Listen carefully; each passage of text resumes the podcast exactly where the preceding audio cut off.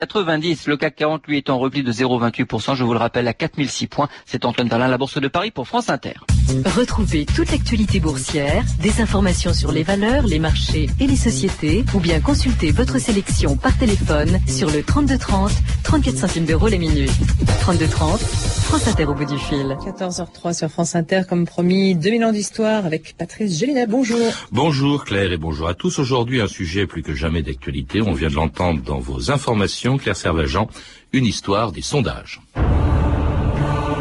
Un nouveau sondage qui donne le non à la Constitution européenne gagnant. Pour la première fois, il devient majoritaire. Pour la première fois, un sondage donne le oui majoritaire. Pour les autres, c'est encore le non. Oui ou non à la Constitution européenne. Ce matin, c'est 50-50. 2000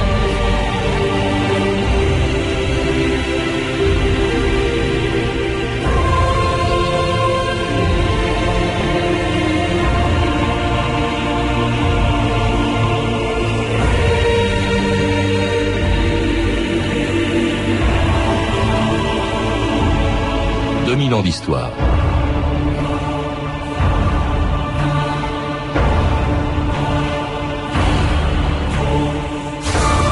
Depuis l'élection présidentielle de 1936 aux États-Unis jusqu'au prochain référendum sur la Constitution européenne, depuis près de 70 ans, les sondages sont présents dans les campagnes électorales de toutes les démocraties modernes. Pour le meilleur et pour le pire, comme ce fut le cas le 21 avril 2002. Ce jour-là, au QG de campagne de Lionel Jospin, après avoir vu les derniers sondages, personne n'imaginait le désastre qui se préparait, ni les journalistes présents, ni Ségolène Royal, qui quelques minutes avant les résultats, était encore persuadé que le candidat du PS passerait le cap du premier tour de l'élection présidentielle. Vous allez voir, je pense que les résultats seront, seront bons. J'ai un truc qui est très bizarre et très effrayant, euh, sauf ce bureau test. Devant Jospin, oui, c'est ce qu'on nous a dit aussi. Non, mais c'est pas possible. Mesdames, Messieurs, bonsoir. Avec Claire Chazal, nous sommes d'ailleurs en mesure de vous annoncer d'ores et déjà que nous nous dirigeons vers une énorme surprise. Il est 20 heures. Voici notre estimation. De notre point de vue, pas de problème. Ce seront Jacques Chirac, 19,8% des voix et Jean-Marie Le Pen, 17,4%. Jean-Marie Le Pen, c'est une énorme surprise, avec 17,9% donc des suffrages. Jacques-Antoine, bonjour. Bonjour. Alors c'était l'ambiance au QG de Lionel Jospin le 21 avril 2002, l'énorme surprise provoquée ce jour-là euh, par le résultat du premier tour de l'élection présidentielle, un échec donc pour Lionel Jospin qui n'arrivait que troisième, je le rappelle, derrière Jacques Chirac et Jean-Marie Le Pen, mais aussi un échec pour les instituts de sondage euh, qui ne l'avaient pas prévu. Vous les connaissez bien, vous n'étiez plus à l'époque patron de la Sofres comme vous l'avez été pendant une dizaine d'années, euh, Jacques-Antoine, mais vous venez d'écrire aussi l'histoire des, des, sondages qui commence dans votre livre il y a très longtemps quand même, au 19e siècle. Est-ce qu'on peut parler déjà de sondage comme vous le faites? Ce sont des précurseurs, mais pas encore des prototypes. Hmm. Euh, le vote de paille a été inventé aux États-Unis par des groupes de presse. Il faut rappeler simplement ce qu'est le vote de paille, parce que je vous avouerai que j'ignorais totalement avant de vous lire que c'était de cette manière, effectivement, que l'on faisait des sondages au 19e siècle et même jusqu'au début du 20e. Alors, le, vote de paille, le Stropole, justement, c'est quoi? Alors, le, le, Stropole, c'est une euh, vaste enquête par correspondance où l'on pense que plus on en a, euh, meilleur c'est. Hmm. Avec l'idée un peu naïve que si on a 10 millions, 15 millions, 20 millions de, de, bulletins euh, simulant un, vote, on se rapprochera de, la réalité et, plus on se rapproche du 100%, plus ce sera euh, bon. C'est la loi des grands nombres en fait. C'est une loi des grands nombres, euh, mais mal appliquée, mhm. parce que en matière de, sondage, et on y reviendra peut-être, la quantité de l'échantillon ne peut jamais remplacer la, la qualité et on a appris à travailler avec des échantillons relativement petits, qui étaient de l'ordre de 2000 ou 3000 au moment des élections de 1936 aux États-Unis, et qui sont devenus maintenant plutôt autour de 1000 euh, usuellement. C'était des journaux, vous l'écrivez, Jacques-Antoine, qui pratiquaient ce type de sondage, hein, les, euh, les, votes de paille, comme, comme, vous, comme on les appelait, euh, et, et, en même temps, je crois que c'était une méthode pour eux d'obtenir des abonnés. Alors, tout, à fait, tout, tout, à fait. Ils mélangeaient dans dans la même enveloppe un, questionnaire politique et un bulletin de, souscription au, au, magazine. Et le grand champion était à l'époque le Literary Digest, qui a certaines années été jusqu'à envoyer 20 millions de, de bulletins, avoir des réponses jusqu'à 5 millions et avoir plusieurs centaines de personnes pour pour, dépouiller tout ça. Alors jusqu'à un désastre pour le Literary Digest, justement ce, cette revue qui, en 1936, euh, prévoyait l'élection du républicain Alfred Landon contre Roosevelt euh, qui se représentait. Or, ce qui s'est passé, euh, le Literary Digest prévoyait 43% pour Roosevelt, il en a eu 60. Alors là, évidemment, c'est un désastre, c'est la preuve de l'échec de cette méthode des stropos, des, des votes de paille. Et en revanche, il y a quelqu'un euh, qui s'appelle George Gallup, qui lui découvre une méthode. À ce moment-là, c'est lui qui avait prévu la réélection de Roosevelt, qui d'ailleurs sera encore élu deux fois. Mais ça, c'est Gallup, on peut dire que c'est le vrai père du sondage moderne, Jacques-Antoine. Tout à fait, tout à fait. Il faut rappeler aussi, euh, pour la vérité historique, qu'il avait aussi deux confrères, euh, Archibald Crossley et Elmore Roper, qui parallèlement ont donné aussi des résultats euh, identique. identique. On ne s'intéressait pas trop au pourcentage euh, de, chacun des candidats, mais euh, surtout aux, vainqueurs. Hmm. Et les trois instituts ont donné Roosevelt vainqueur. Et Gallup a eu le culot aux États-Unis, c'était déjà au début de, novembre que se passaient les grandes élections présidentielles. Il a eu le culot dès le mois de juillet de publier un éditorial en disant vous allez voir, il va y avoir euh, des, votes de paille qui vont se tromper. Je connais bien ces, méthodes, je les pratique aussi un peu, et les échantillons qui sont euh, pratiqués dans ces méthodes-là ne sont, ne sont pas bons. Et moi, Galop, donc qui prend des échantillons et non plus euh, euh, qui ne me fie plus à la loi des grands nombres, je vous annonce que c'est Roosevelt qui va être réélu. Roosevelt, effectivement, est réélu. Alors ça a tellement de succès, ça, contribue tellement à la popularité de ces nouveaux sondages avec des, des échantillons que en France on s'y intéresse tout de suite. J'étais surpris d'apprendre, Jacques Antoine, que euh, dès 1938, la France a aussi son institut de sondage fondé par Jean Sotzel qui s'appelle l'IFOP, qui est tout simplement l'Institut français d'opinion publique. Alors tout, tout à fait. Mais il y a là un concours de circonstances euh, tout à fait euh, lié, plutôt au hasard. Euh, Jean Stutzel, universitaire, euh, normal lettres, rue d'Ulm, se trouve agrégé de philosophie en 1937 et il se trouve tout de suite à avoir une sorte de, de congé d'un de, de, an pour aller voir ce qui se passe aux États-Unis. Il arrive à, à, à New York où, où, il prend contact notamment avec l'université Columbia euh, comme professeur détaché, et il, est euh, au moment du plein succès des, nouveaux sondages, et il, revient euh, en 1938 à, Paris avec l'idée très forte et très arrêtée, il faut absolument créer ça en France. Et ce sera donc l'IFOP, dont le premier sondage sera fait à l'occasion des accords de Munich, et il révèle d'ailleurs à cette occasion ce que l'on pouvait savoir, c'est que les Français approuvaient ces accords, qui étaient quand même pas très brillants pour la France, les ont approuvés par 57% des Français. l'IFOP qui allait s'imposer plus tard par euh, l'exactitude de ses précisions, notamment lorsque elle donne avant tout le monde le résultat de la première élection présidentielle au suffrage universel de la Ve République, la victoire du général de Gaulle sur François Mitterrand, France Inter, Jean-Pierre Elkabbach, le 20 décembre 1965. Parmi les grands vainqueurs de ces élections présidentielles, l'équipe de sondage de l'Institut français d'opinion publique, l'IFOP, qui a prévu pour le premier et le second tour le pourcentage pratiquement exact des voix pour chacun des deux candidats. Monsieur Michel Brûlé, comment procédez-vous pour obtenir une sorte de photographie des intentions de vote ou des votes des Français à un moment donné? Alors, en ce qui concerne les méthodes, eh bien, vous savez, il s'agit de constituer des échantillons qui soient bien représentatifs de la population étudiée, autrement dit, qu'ils soient des maquettes réduites où l'on retrouve les proportions d'hommes et de femmes, d'ouvriers, d'agriculteurs, d'employés, de Français. Alors précisément, comment peuvent-ils refléter de manière assez précise les différences socio-professionnels des, Français, de l'électorat français? Eh bien, disons que c'est dans euh, les précautions que l'on prend en donnant à chaque enquêteur son plan de travail que réside euh, l'essentiel de la finesse du travail sous l'angle statistique. Et c'était Michel Brûlé, que vous connaissez bien, Jacques-Antoine, puisqu'il dirigeait l'IFOP au moment où vous, vous dirigiez euh, la Sofres, qui a été créée en 62. Alors ça, c'est un grand moment en 65, vous le dites dans votre livre.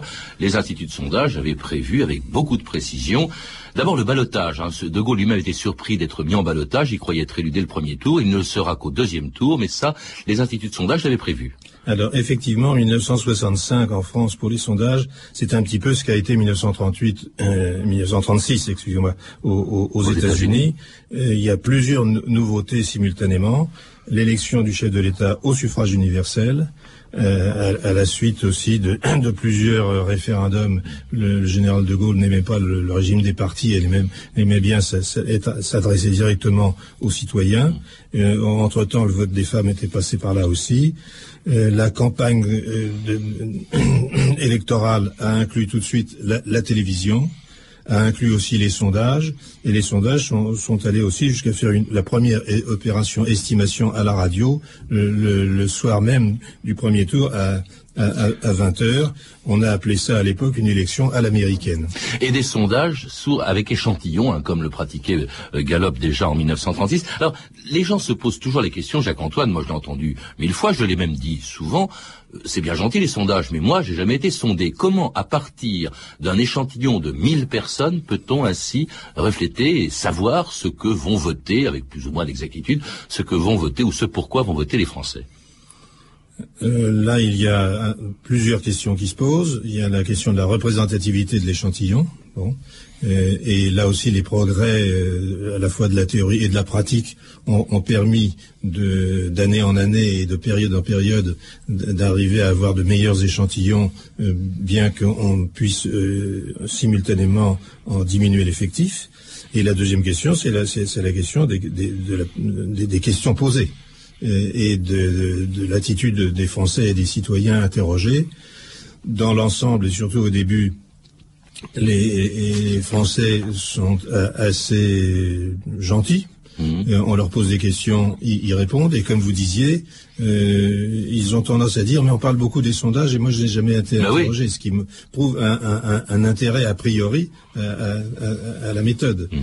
Mais petit à petit, il devient de plus en plus difficile d'obtenir des sondés des déclarations qui reflètent véritablement ce qu'ils vont faire euh, quelques jours après ou quelques semaines après euh, dans l'isoloir. Alors on ne sonde pas les, électeurs, vous le rappelez Jacques-Antoine, uniquement pour savoir quelles sont leurs intentions de vote.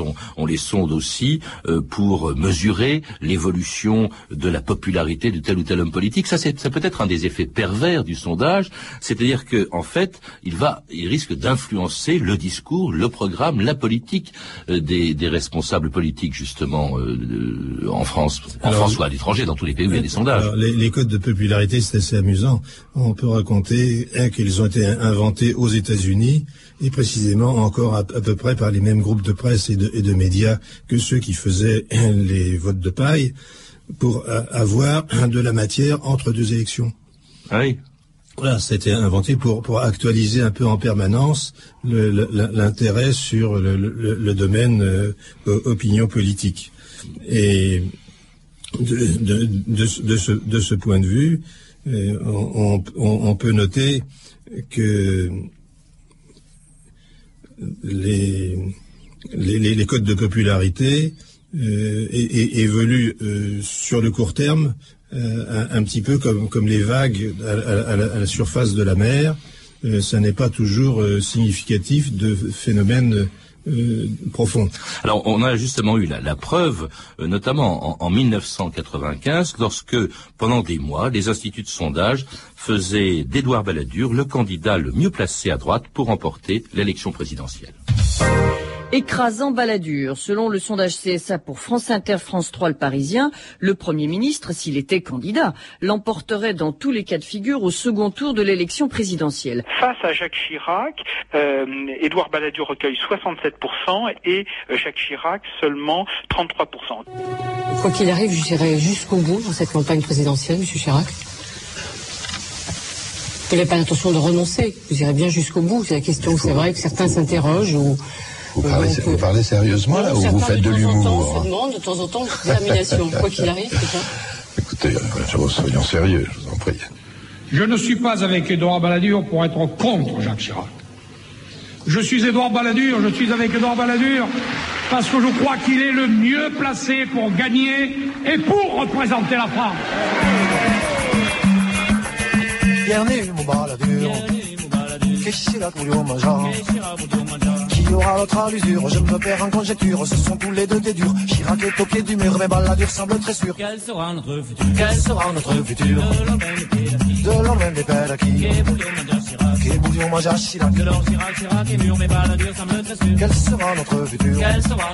Et c'était les fabuleuses troubadours en 1995. Quel sera notre futur? Eh bien, la réponse est venue quelques semaines plus tard avec l'élection de Jacques Chirac contre toute attente et contre toutes les prévisions des instituts de sondage. Euh, Jacques-Antoine, ça c'est extraordinaire parce qu'on plaçait Balladur en tête des intentions de vote des Français et puis brusquement tout s'est inversé c'est Chirac qui est devenu non seulement le candidat de la droite mais l'élu aussi euh, à la présidence de la République. Comment se fait-il qu'au bout de 50 ans, que 50 ans après leur apparition euh, des sondages modernes, puissent encore se tromper? Alors je dirais que les sondages ne se trompent pas. Oui, ça c'est l'ancien patron du Sofres qui sûr, parle. Bien sûr, et, et c'est euh, exagéré de parler d'erreur des, des, sondages. Euh, il faut, on peut parler d'incertitude. Mmh. Et les médias d'ailleurs ne sont pas toujours très corrects à, à ce point de vue. Euh, ils, ils, auraient tout intérêt à expliquer les différentes raisons d'incertitude qui font qu'il y a décalage entre ce que disent les, personnes interrogées et ce qu'ils font ensuite dans, dans l'isoloir. Puis pour défendre les instituts de sondage, il faut rappeler qu'un sondage n'est jamais que la photo de l'opinion publique à un moment donné. Si à un moment donné, effectivement, euh, Balladur paraissait euh, être l'élu, si je puis dire, de la droite, évidemment, ça pouvait évoluer. Il y a aussi euh, autre chose, c'est qu'on dissimule, ça c'est ce qui s'est passé en 2002, les sondés dissimulent souvent leurs intentions de vote, surtout quand ils votent pour des partis ou pour des candidats extrémistes. Ce qui explique d'ailleurs, je crois, Jacques-Antoine, euh, les corrections que les sondeurs apportent à leur propre sondage. Oui. Euh, L'expérience montre que euh, si les échantillons qui reviennent du terrain sont corrects sur le, sur le plan euh, social et démographique, sexe, âge, région, habitat, mi milieu professionnel, ils ne sont pas bons du point de vue de la structure politique. Ah oui. Grosso modo, en, en, France, et on n'a pas ce phénomène de, à, à ce point-là dans d'autres pays, les personnes de gauche, de sensibilité de gauche, ont tendance plus facilement à répondre au sondage que les, gens de droite. Si, bien que même avec un échantillon qui démographiquement est correct, euh, on, a euh, une, un biais, comme disent les statisticiens, sur la représentation politique. Or, c'est précisément le, thème politique qui nous intéresse euh, à, ce moment-là.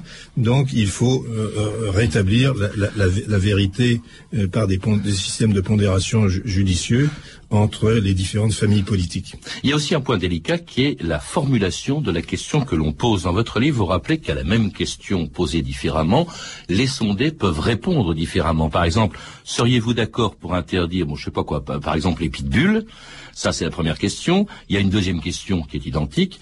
Seriez-vous d'accord pour ne pas autoriser les pitbulls? Et vous dites qu'au fond, il y a plus de oui dans la deuxième question que dans la première. Oui, ça, tous les sondeurs qui prennent la peine de temps en temps de faire des exercices de ce genre savent très bien, par expérience, que les réponses dépendent de la formulation des questions. Et ils dépendent aussi de l'ordre des questions. Si, si, vous demandez aux gens d'abord quelle est leur sensibilité politique et ensuite quelle est leur, leur position par rapport, par exemple, à des projets de, de, de privatisation ou de nationalisation, les gens se croient obligés d'être en, en, cohérence avec ce qu'ils viennent de dire avant en, ah oui. en tant qu'appartenance politique. Ça, ça, pose des problèmes de déontologie qui se sont posés, me dites-vous, euh, très tôt, dès, dès, le, le, dès, les débuts des sondages pratiquement, Jacques-Antoine. Euh, de déontologie des sondeurs. Euh, absolument, absolument. C'est dès 1948 qu'a été créée la première fédération d'instituts de, sondage sous le nom de ESOMAR, European Society for Market Research. 28 personnes se sont réunies en congrès à Amsterdam au, mois d'août et ont créé les OMAR et, pratiquement en même temps ont créé euh, un- le premier code de déontologie qui est euh, parce que euh, les, sondeurs savent bien que euh, l'exactitude de ce qu'ils vont faire dépend de la bonne volonté des personnes interrogées. Et donc il faut que les personnes interrogées soient tranquillisées, notamment par rapport à la confidentialité et au secret euh, attaché à leurs réponses. Autre reproche récurrent qui est fait au sondage, ils ne se contentent pas de refléter l'opinion publique, ce qui est leur vocation, ils peuvent aussi la fabriquer, la transformer, ce qui en 1997 suscitait une polémique entre Philippe de Villiers et le socialiste Jean-Marc Ayrault. Moi, ce qui me paraîtrait justifié, c'est d'interdire les, les sondages euh, dans les 15 derniers jours, et même avant, parce que les, les sondages sont devenus une véritable pollution de la démocratie, dans la mesure où euh, ils sont euh, bon, une photographie de l'instant, mais qu'ils euh, ont pour conséquence d'influencer l'électorat. Pour un peu, c'est les sondeurs qui votent à votre place. C'est l'adaptation à la vie euh, réelle d'aujourd'hui. C'est vrai que les Français n'aiment pas trop quand même être influencés par les sondages qui sont commentés avant d'avoir voté. Mais de toute façon, les Français sont adultes et quand ils ont envie de voter comme ci ou, comme ça, ils le font librement. Nous sommes dans une grande démocratie, une démocratie adulte, et tout le monde a accès de toute façon par Internet, par euh, la lecture de la presse étrangère, par les radios étrangères, aux sondages qui sont pas publiables en France, mais qui le sont à l'étranger. Alors on va entendre Jean-Marc Ayrault, mais Philippe de Villiers disait euh, les sondages influençant l'opinion, il faut en interdire la publication longtemps avant. Alors ça, ça s'est fait. Je crois que dès 1977, on interdit la publication de sondages 15 jours avant, je crois. Les, Oui, tout, à- élections. tout à fait. Et, et à l'époque, c'est un peu une innovation française. Depuis, il y a d'autres pays où il y a aussi des périodes d'interdiction et quelquefois qui vont euh, au-delà de, de deux semaines. Euh, on peut dire que là, les tenants du, du- du- de la confidentialité des- et de la thèse de l'influence des, des sondages sur, euh, sur l'opinion et sur les votes ont, ont- ont gagné au moins une manche. Euh, en 2002, euh, au mois de février, euh, une loi complémentaire a été votée euh, qui ramène de 15 jours à simplement 24 heures l'interdiction de, publier parce que ils ont tous invoqué des motifs de transparence et de démocratie. Euh, il y avait aussi en fait euh, l'impossibilité pratique à l'époque d'in- d'in- d'Internet, de, la communication euh, au- au- au-delà des frontières, de- d'empêcher les, publications in- intempestives. Parce que ça peut pousser les lecteurs à voter dans le sens des, sondages majoritaires, si je puis dire. On, on dit aussi que ça peut éventuellement les dissuader. C'est vrai que quand on va voter, mettons entre 19h et 20h euh, dans la région parisienne, et que l'on sait que dès 19h, les instituts de sondage sont capables de vous donner les résultats d'un vote auquel vous n'avez pas encore participé, il y a évidemment un, effet qui peut être dissuasif. Alors nous n'avons parlé jusqu'à présent, Jacques-Antoine, que des sondages les plus connus, qui sont les sondages politiques. Or, on apprend en vous lisant qu'ils ne représentent qu'une toute petite partie du travail et du chiffre d'affaires des instituts de sondage, qui travaillent sur bien d'autres choses que sur les intentions de vote des électeurs.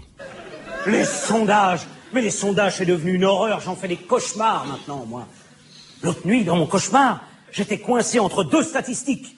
Et je me faisais sonder l'IFOP par Louis Harris.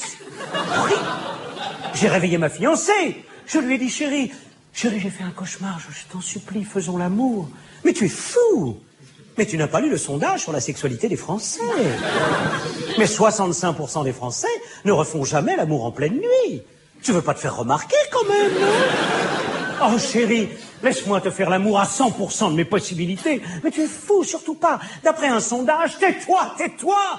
Mais tais-toi, je me fous de savoir que d'après un sondage réalisé auprès des buveurs de Carlsberg, à la gare Saint-Lazare, pendant les vacances de Pâques, il est prouvé qu'un homme de 40 ans qui a fumé un pétard en 1968 et qui refait l'amour avec sa femme en pleine nuit risque de se choper un cancer de la prostate en 2024. C'était Marc Jolivet, un bel échantillon de ce que peuvent prévoir les sondages, euh, pas seulement sur les intentions de vote, hein, on vient de l'entendre, mais aussi, euh, j'apprends en vous lisant que les sondages politiques ne représentent qu'une toute petite partie du travail des instituts de sondage.